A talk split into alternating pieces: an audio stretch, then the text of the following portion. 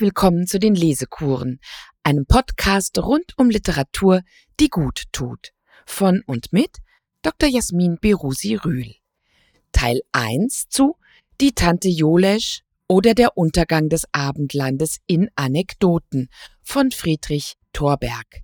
Unter dem Motto Wehmut kann lächeln, Trauer kann es nicht. Wir beginnen mit einem Präludium mit anderthalb Seiten aus dem Buch, um das es heute geht. Unter der Überschrift Kaffeehaus ist überall erfahren wir Folgendes. Vom Kaffeehaus war schon so oft und ausgiebig die Rede, dass es sich fast erübrigt, ihm ein eigenes Kapitel zu widmen. Im Grunde ist ja dieses ganze Buch ein Buch vom Kaffeehaus. Kaum eine der auftretenden Personen wäre ohne das Kaffeehaus denkbar. Kaum eine der von ihnen handelnden Geschichten, auch wenn sie anderswo spielen, wäre ohne das Kaffeehaus entstanden. Kaum einer der hier verzeichneten Aussprüche wäre getan worden, wenn es das Kaffeehaus nicht gegeben hätte. Für die auftretenden Personen war es der Nährboden, aus dem sie ihre geheimen Lebenssäfte sogen.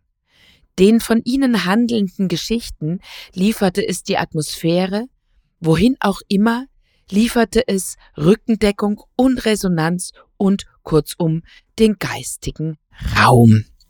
Und ihre Aussprüche waren von einer im Kaffeehaus entwickelten Diktion und Denkungsart geprägt.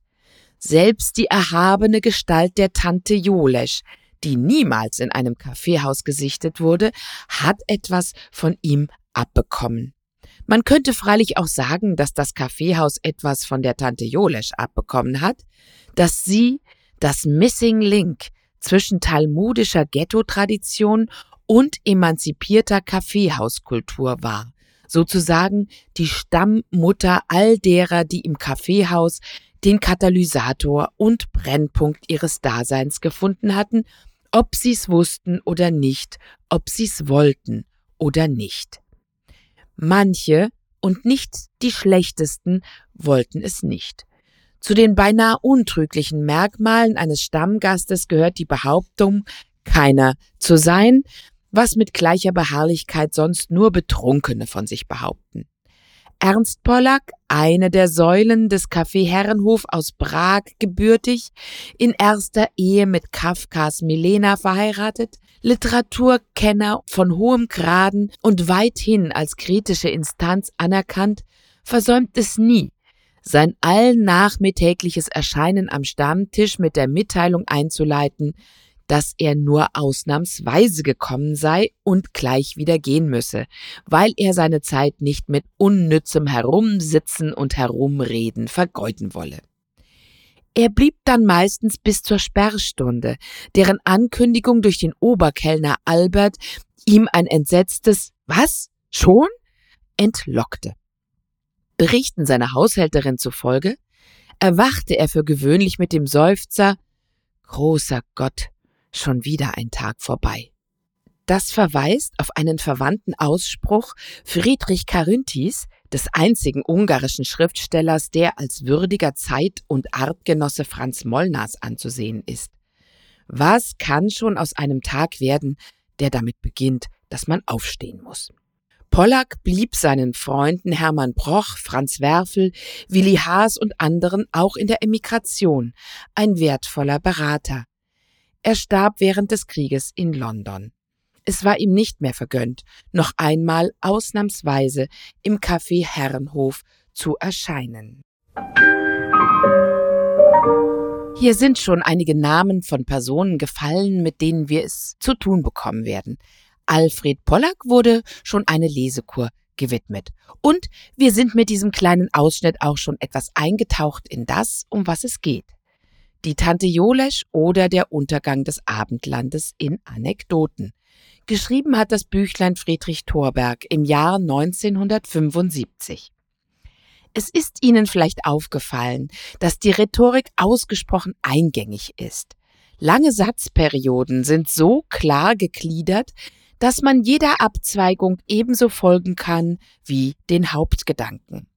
Friedrich Thorberg war ein Nachgeborener, ein seinerzeitiger Jungspund, der aber leider so wenig noch am Leben ist und sein kann, wie die Menschen, die er in dem Buch, um das es hier geht, porträtiert hat.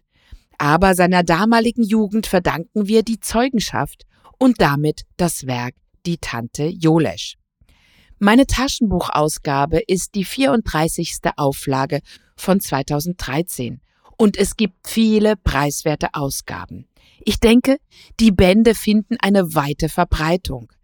Wer die Tante Jolesch gelesen hat, wird sie weiter verschenken und sich die Fortsetzung Die Erben der Tante Jolesch kaufen, wenn er sie nicht schon beide in einem Band besitzt. Die Tante Jolesch ist ein Dauerbestseller.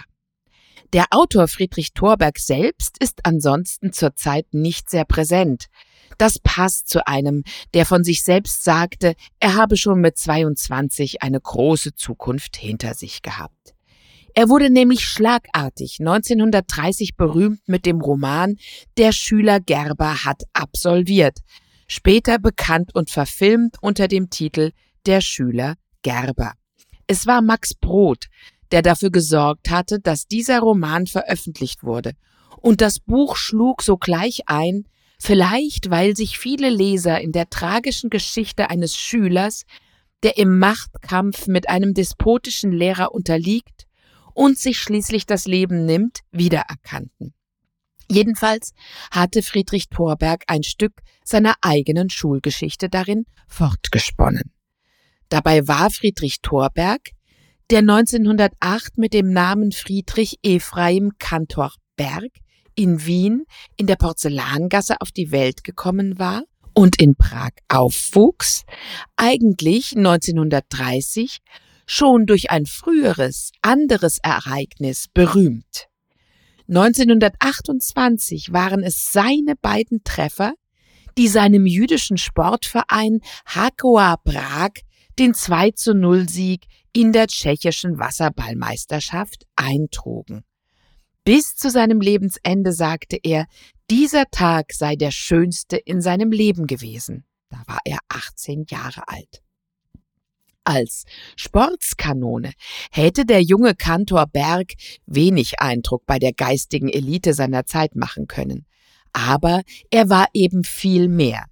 Schon 1927 arbeitete er beim Prager Tagblatt unter anderem als Sportreporter und Theaterkritiker und er freundete sich mit Egon Erwin Kisch, Alfred Polgar und Josef Roth an. Dort lernte er auch Max Brod als Leiter der Kulturredaktion kennen, den späteren Protégé der Werke Franz Kafkas, der ihm half, den Schüler Gerber unter dem Autornamen Friedrich Thorberg zu publizieren. Den Namen führte er fortan.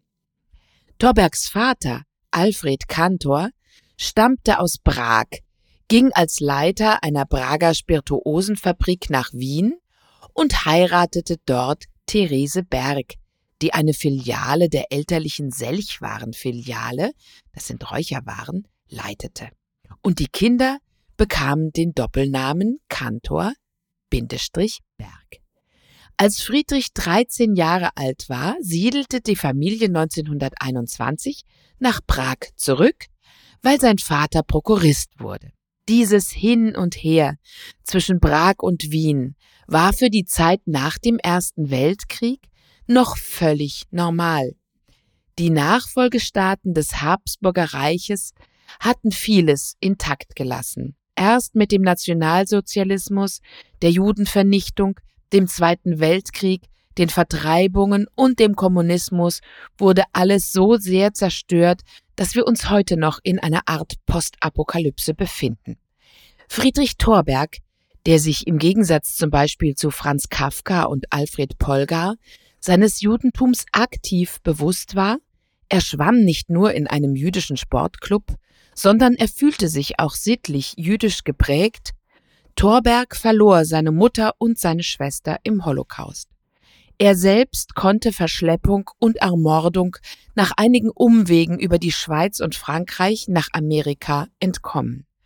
1951 kehrte er zurück und engagierte sich publizistisch heftig gegen jegliche Form des Totalitarismus, besonders auch gegen den Kommunismus und speziell gegen Bertolt Brecht. Marcel Reich-Ranitzky urteilte über Thorberg, ich bewundere keineswegs nur den Publizisten, den Theaterkritiker und Polemiker, sondern auch und vor allem den immer noch nicht hinreichend anerkannten Erzähler, dessen Möglichkeiten der 1968 bei S. Fischer verlegte und leider kaum beachtete Band Golems Wiederkehr und andere Erzählungen eindrucksvoll bewiesen hat. Dies schrieb Marcel Reich-Ranitzky 1972 in einem liebevollen und vermutlich berechtigten Verriss über Thorbergs Roman Süßkind von Trimberg. Dagegen wurde Thorbergs Roman Auch das war Wien, den er während der Fluchtzeit schrieb und der erst posthum erschienen ist, im Deutschlandfunk 2014 als stilistisches Meisterwerk vorgestellt. Es geht darin um ein junges Liebespaar, eine Deutsche und einen jüdischen Österreicher. Beatrix Novi schreibt im Deutschlandfunk, Thorberg, der Meister der kleinen Form, lässt die Ereignisse und die Gedanken seines Helden zu einem großen Malstrom der Angst anschwellen, aus den betulich heiteren Anfangsszenen wird ein zunehmend atemloser, suggestiver Albtraum, aus dem entschlossenen Verdrängen die Fassungslosigkeit von Menschen, die sehen, dass andere Menschen ihnen, ja wirklich, ans Leben wollen, weil sie Juden sind. Zitat Und er kennt doch die Gegend hier. Sie ist ihm so innig vertraut wie keine sonst auf der Welt. Hier ist er geboren und aufgewachsen. Hier ist das Geviert seiner Kindheit. Es sind doch seine Gassen hier. Es ist doch seine Gegend. Das war nun ein kleiner Ausschnitt und zuvor eine Besprechung von Thorbergs posthum veröffentlichtem Buch Auch das war Wien. Die meisten Zeitungsartikel und Publikationen über und zu Friedrich Thorberg finden sich im Jahr 2008, da hatte Thorberg 100. Geburtstag. Schon zehn Jahre zuvor war Thorbergs Briefwechsel mit Alma Mahler-Werfel erschienen. 2008 erschien mit Schreib, nein, Schreib nicht Thorbergs Briefwechsel mit Marlene Dietrich, der sich über 30 Jahre hin erstreckte, von 1946 bis 1979. Und 2008 erschien auch ein Best-of des Briefwechsels mit Ephraim Kishon.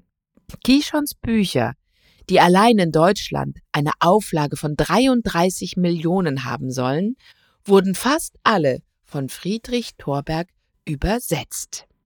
Auf einer Webseite, die von Simon K. Hilber betrieben wird und die sich dem Werk und der Person Ephraim Kishons widmet, erfahren wir, ohne den genialen Übersetzer, der sein ganzes Können und Engagement einbrachte, wären Kishons Bücher wohl nicht diese großartigen Erfolge geworden. Innerhalb von fünf Jahren war Kishon der meistgelesene Satiriker im deutschsprachigen Raum.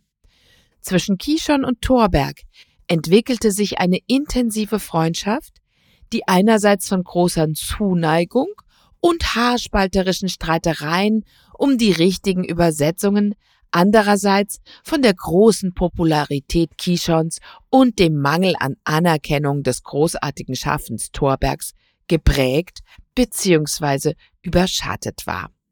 Das kann man natürlich auch dem Briefwechsel entnehmen. In seinen 1993 erschienenen Lebenserinnerungen schreibt Kishon über Thorberg.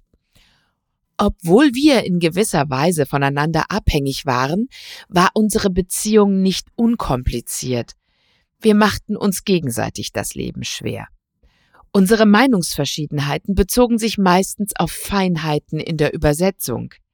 Je besser mein Deutsch wurde, umso heftiger wurden die Diskussionen. Mein Sohn, so nannte er mich, der Ruhm gehört ganz allein dir. Wage es also nicht, mir bei der Übersetzung dreinzureden, denn mein Deutsch ist makellos. Einmal gab er sogar zu, sich bei der Übersetzung nicht immer streng an das Original zu halten, erklärte aber mit Takt und Diplomatie, er schreibe genau das, was du eigentlich hättest schreiben wollen. Dabei übersetzte Thorberg Kishon im Umweg über das Englische, denn er konnte kein Hebräisch. Das ist auch das Problem bei dem Briefwechsel der beiden. Sie schrieben sich in Englisch und das nimmt, sagt Ulrich Weinziel 2008, den Briefen Thorbergs den Pfiff und den Witz. Zitat Thorberg war nun einmal einer der glänzendsten Stilisten seiner Zeit, konnte musikalische Satzperioden sondergleichen konstruieren, die sozusagen der organische Ausdruck seiner intellektuellen Beweglichkeit waren. Die rund 35.000 Briefe in der Wiener Stadt- und Landesbibliothek sind eben nicht eilig erledigte Pflichtstücke, sondern reine, disziplinierteste Kür ein zentraler Bestandteil seines schriftstellerischen Övres. Dem Epistolographen Thorberg vermochte kaum einer das Wasser zu reichen. In der Mischung aus Sprachwitz und pointierter Weisheit und den rhetorischen Finessen, die ihn auch dort recht behalten ließen, wo er zweifelsfrei Unrecht hatte. Das sagte Ulrich Weinzierl, aber das konnte eben Thorberg nur im Deutschen. Ich habe eingangs gesagt, Friedrich Thorberg war ein Nachgeborener, ein Später. Er war tatsächlich zwischen 20 und 40 Jahre jünger als die großen Geister, die er noch in Wien und in Prag und dann später im Exil in New York zu seinen Zeitgenossen zählen durfte. Dichter, Schriftsteller, Journalisten, Kritiker, Komponisten, Wissenschaftler. Ich zähle einige wenige dieser Geister, die das Habsburger Reich hervorgebracht hat, kurz auf, auch wenn es sich, oh weh, durchweg um weiße Männer handelt. In diesen Generationen gab es natürlich auch Frauen, die mitgemischt haben, aber offenbar weniger in Kaffeehäusern. Sie führten eher Salons, wie die Schulreformerin Eugenie Schwarzwald 1872 bis 1949, aus deren Mädchenlyzeum später bekannte Frauen wie Alice Herdan Zuckmeier, Anna Freud, Hilde Spiel und Vicky Baum kamen. Zu denen werden wir uns auch noch vorarbeiten. Jetzt aber die Herrenliste. Sigmund Freud, Peter Altenberg, Hugo Wolf, Arthur Schnitzler, Hermann Bahr, Richard Beer Hoffmann, Felix Salten, Adolf Loos, Alfred Adler, Alfred Polgar, Hugo von Hoffmannsthal, Karl Kraus, Arnold Schönberg, Fritz Kreisler, Egon Friedell, Franz Mollnar, Robert Musil, Stefan Zweig, Leo Perutz, Max Brod, Egon Erwin Kisch, Ernst Toller, Franz Werfel, Anton Kuh, Josef Roth. Friedrich Thorberg kannte sie wohl alle mehr oder weniger, war mit einigen eng befreundet von manchen hörte er nur erzählen. Doch tatsächlich kannte er noch viel mehr als die hier aufgezählten Personen, berühmte und unberühmte. Ihnen allen hat er mit der Tante Jolesch und dem Folgeband ein Denkmal gesetzt. Ähnlich wie Eckermann für Goethe hat Friedrich Thorberg uns Wortlaute übermittelt anders als Eckermann nicht nur aus einem, dem goethischen Munde, sondern aus Hunderten. Und wie oft muss man erfahren und ertragen, dass dieser oder jener, der einem soeben als ein besonders liebenswürdiger und witziger Mensch beschrieben worden ist, den Holocaust nicht überlebt hat.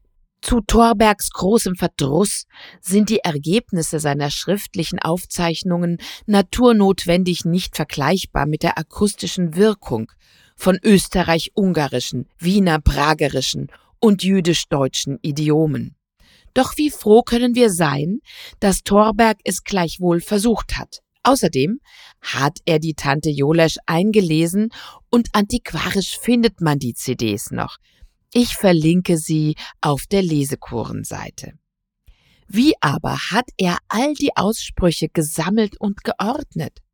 Allein die Zahl der Personen ist riesig. Eine richtig gehende wissenschaftliche Aufarbeitung des Werkes habe ich bisher nicht gefunden. Es gibt leider nicht einmal ein Personenregister in, der, in den Buchausgaben. So ist das häufig bei populären Büchern. Sie werden in der Forschung vernachlässigt. Doch nun, wer war die Tante Jolesch? Friedrich Thorberg war davon überzeugt.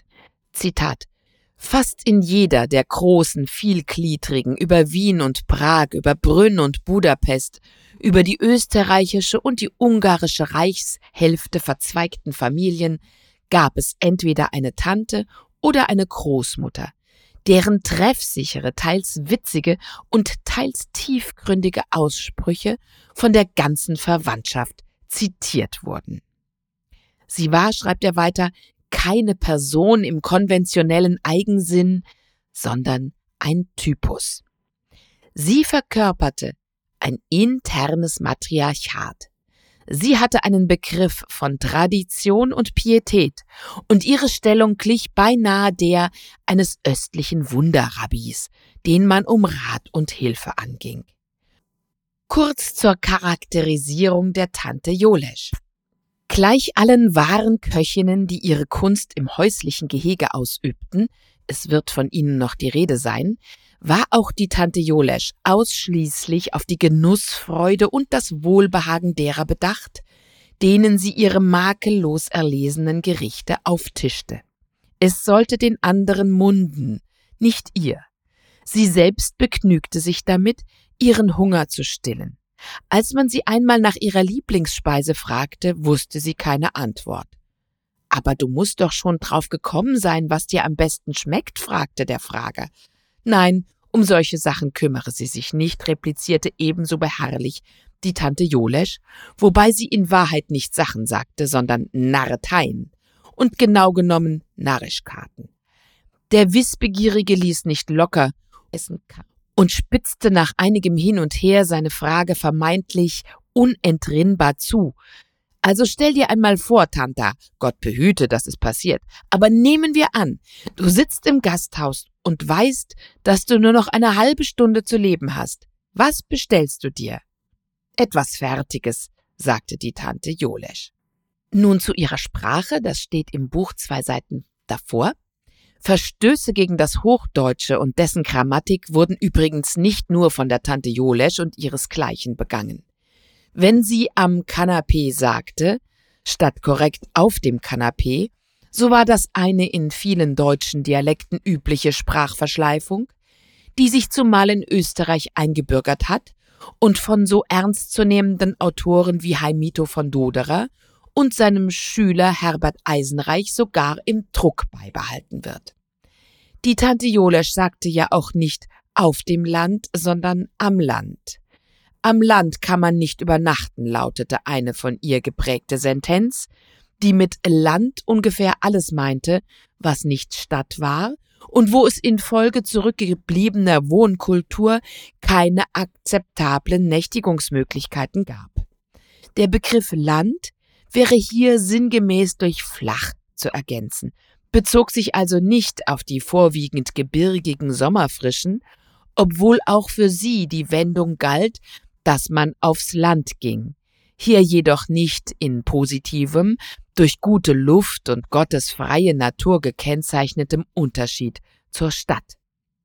Das verweist uns auf weitere Eigenheiten der Tante Jolesch, nämlich auf ihre höchst reservierte Einstellung nicht nur zum Land in beiderlei Hinsicht, sondern auch zu Städten jeglicher Art, Größe, Schönheit und Berühmtheit, ja, zum Ortswechsel schlechthin. Schon die Reisevorbereitungen, mit denen man doch niemals rechtzeitig fertig wurde, widerstrebten ihr. Abreisen sind immer überstürzt, sagte sie und mit den Reisen als solchen wusste sie erst recht nichts anzufangen. Zwar gehörte es, ähnlich wie die Gepflogenheit Schneider und Raseur ins Haus kommen zu lassen, fast unerlässlich zum guten Ton und zur gehobenen Lebenshaltung, möglichst weite und kostspielige Reisen zu unternehmen, sich mit dem Besuch möglichst vieler attraktiver Städte ausweisen zu können und durch die Berichte darüber im Bekanntenkreis möglichst viel Neid zu erwecken, Aber für die Tante Jolesch hatte das alles keinen Reiz. Auch an den diesbezüglichen Gesprächen, am genießerischen Austausch von Erfahrungen und Vergleichen pflegte sie sich nicht zu beteiligen. Ein einziges Mal griff sie mit einer abschließenden Feststellung ein. Alle Städte sind gleich, nur Venedig ist ein bissele anders. Abschließend zur Frage, was ihre Krautfleckerln so einzigartig machte. Was sind Krautfleckerln? Zitat Jene köstliche, aus klein geschnittenen Teigbändern und klein gehacktem Kraut zurecht gebackene Mehlspeise, die je nachdem zum süßlichen oder pikanten hin nuanciert werden konnte. In der ungarischen Reichshälfte bestreute man sie mit Staubzucker, in der österreichischen mit Pfeffer und Salz. Krautfleckerln waren die berühmteste unter den Meisterkreationen der Tante Jolesch. Erst auf ihrem Totenbett verriet sie ihr Geheimnis, wieso ihre Krautfleckerln immer so gut waren.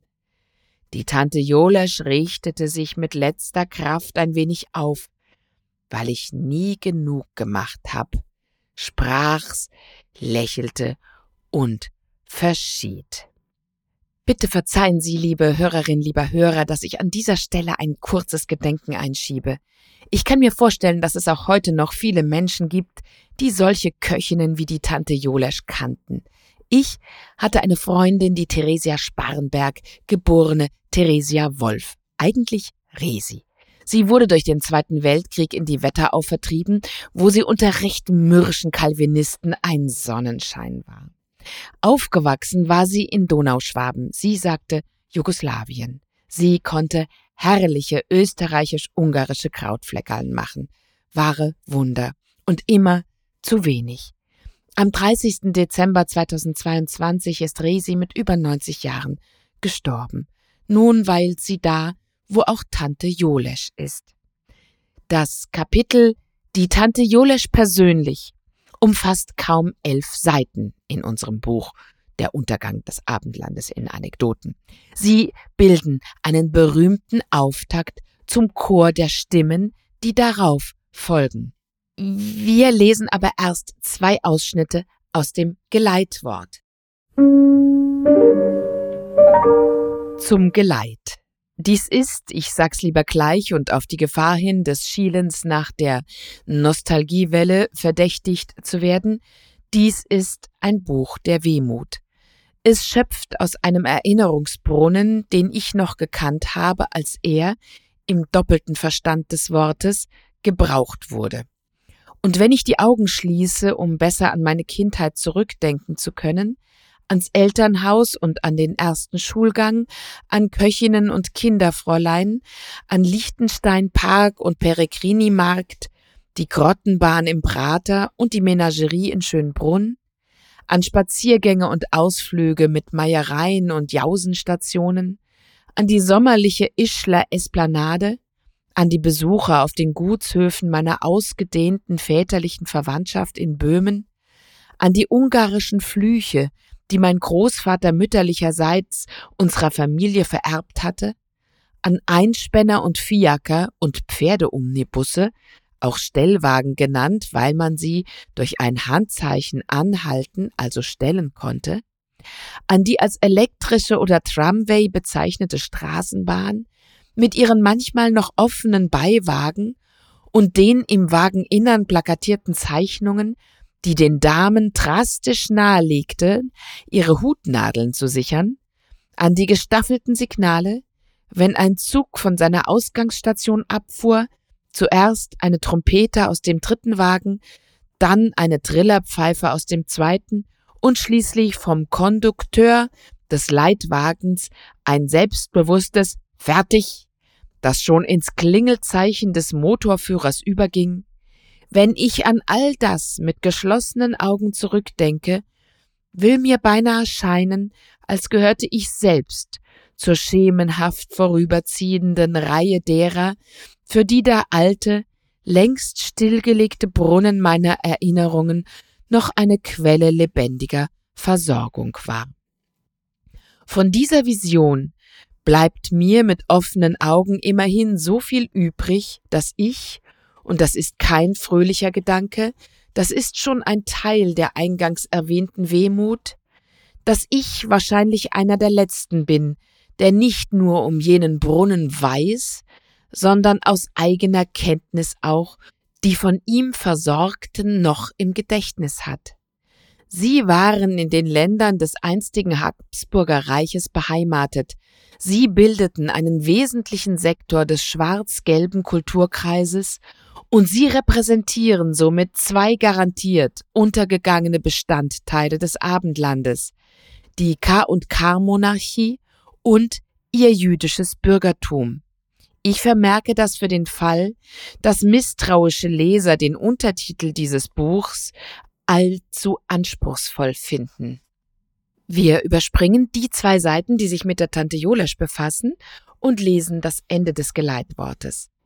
In diesen 20 Jahren zwischen 1918 und 1938 habe ich zu sehen, zu denken und schließlich zu schreiben begonnen. Ich war zehn Jahre alt als Wien aufhörte, eine Kaiserstadt zu sein. Ich war noch keine 25, als die braune Sintflut über Deutschland kam und ihrem dreckigen Gischt in die Nachbarländer herüberzuspritzen begann. Ich war ein Dreißigjähriger, als sich die Auflösung der österreichischen und dann der tschechoslowakischen Republik vollzog, als ich in die Schweiz emigrierte und mich im folgenden Jahr beim Ausbruch des Zweiten Weltkriegs freiwillig zum Militärdienst in Frankreich meldete, zu einem ruhmlosen Militärdienst, der acht Monate später mit einer unheroischen, wenn auch nicht ganz ungefährlichen Flucht nach Spanien und Portugal endete. Immer, seit ich denken kann, war die Zeit aus den Fugen und steuerte auf einen Untergang zu. Immer, schon als Kind, habe ich ihn gespürt, war ich mir seines Herannahens bewusst und je deutlicher er mir bewusst wurde, desto intensiver habe ich mich dem Geschenk der noch verbleibenden Zeitspanne hingegeben, der Gnadenfrist, die einer zum Untergang verurteilten Epoche noch zugemessen war. Angefangen von meiner Kindheit unter der Herrschaft eines Monarchen, der 1848 den Thron bestiegen hatte, über die Jahre im Wien der Ersten Republik und später des Ständestaates über die Jahre in, im Brag Masarix und seines Nachfolgers Benesch bis zur Fäulnis und Agonie eines kapitulierenden Frankreich. Immer sah ich etwas zerbröckeln, was mir lieb war. Immer stand mein Leben im Zeichen eines Untergangs. Wäre es zu weit hergeholt, wenn ich von hier aus meine Neigung erklärte, selbst in einer so verdächtig langen Gnadenfrist wie der seit 1945 anhaltenden schon wieder einen Untergang zu wittern?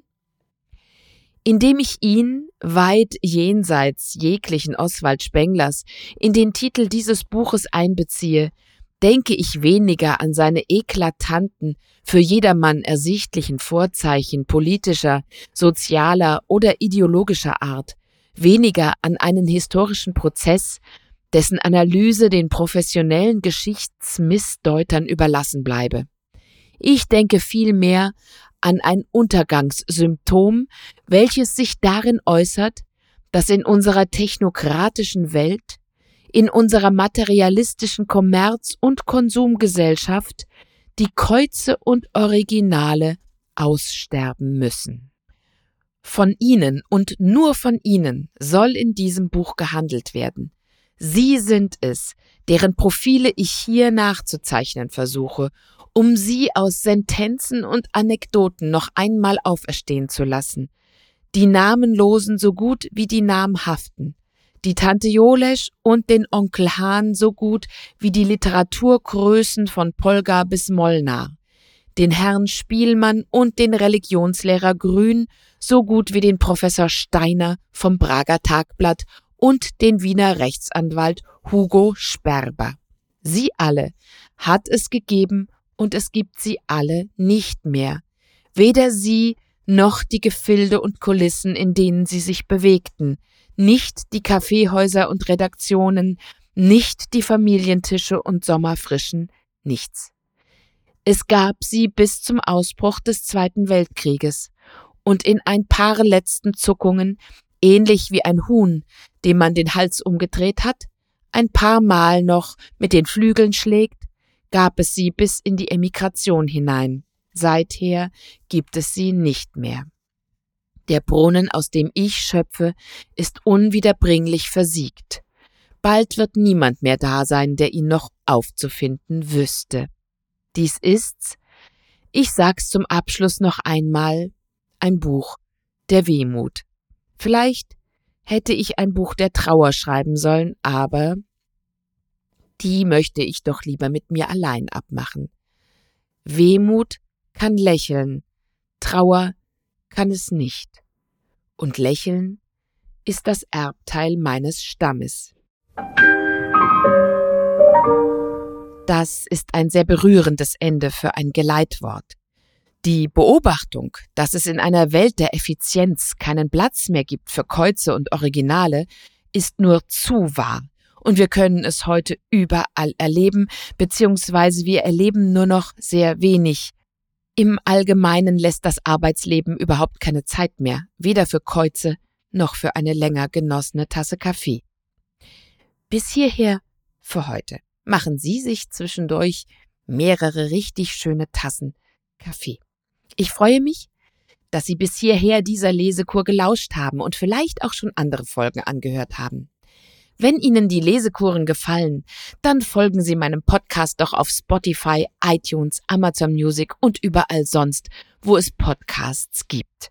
Und wenn Sie die Lesekuren unterstützen möchten, dann empfehlen Sie diesen Podcast weiter oder spenden Sie uns etwas, zum Beispiel für Lizenzen über die Seite der Lesekuren. Dort finden Sie einen Link zu Ko-Fi.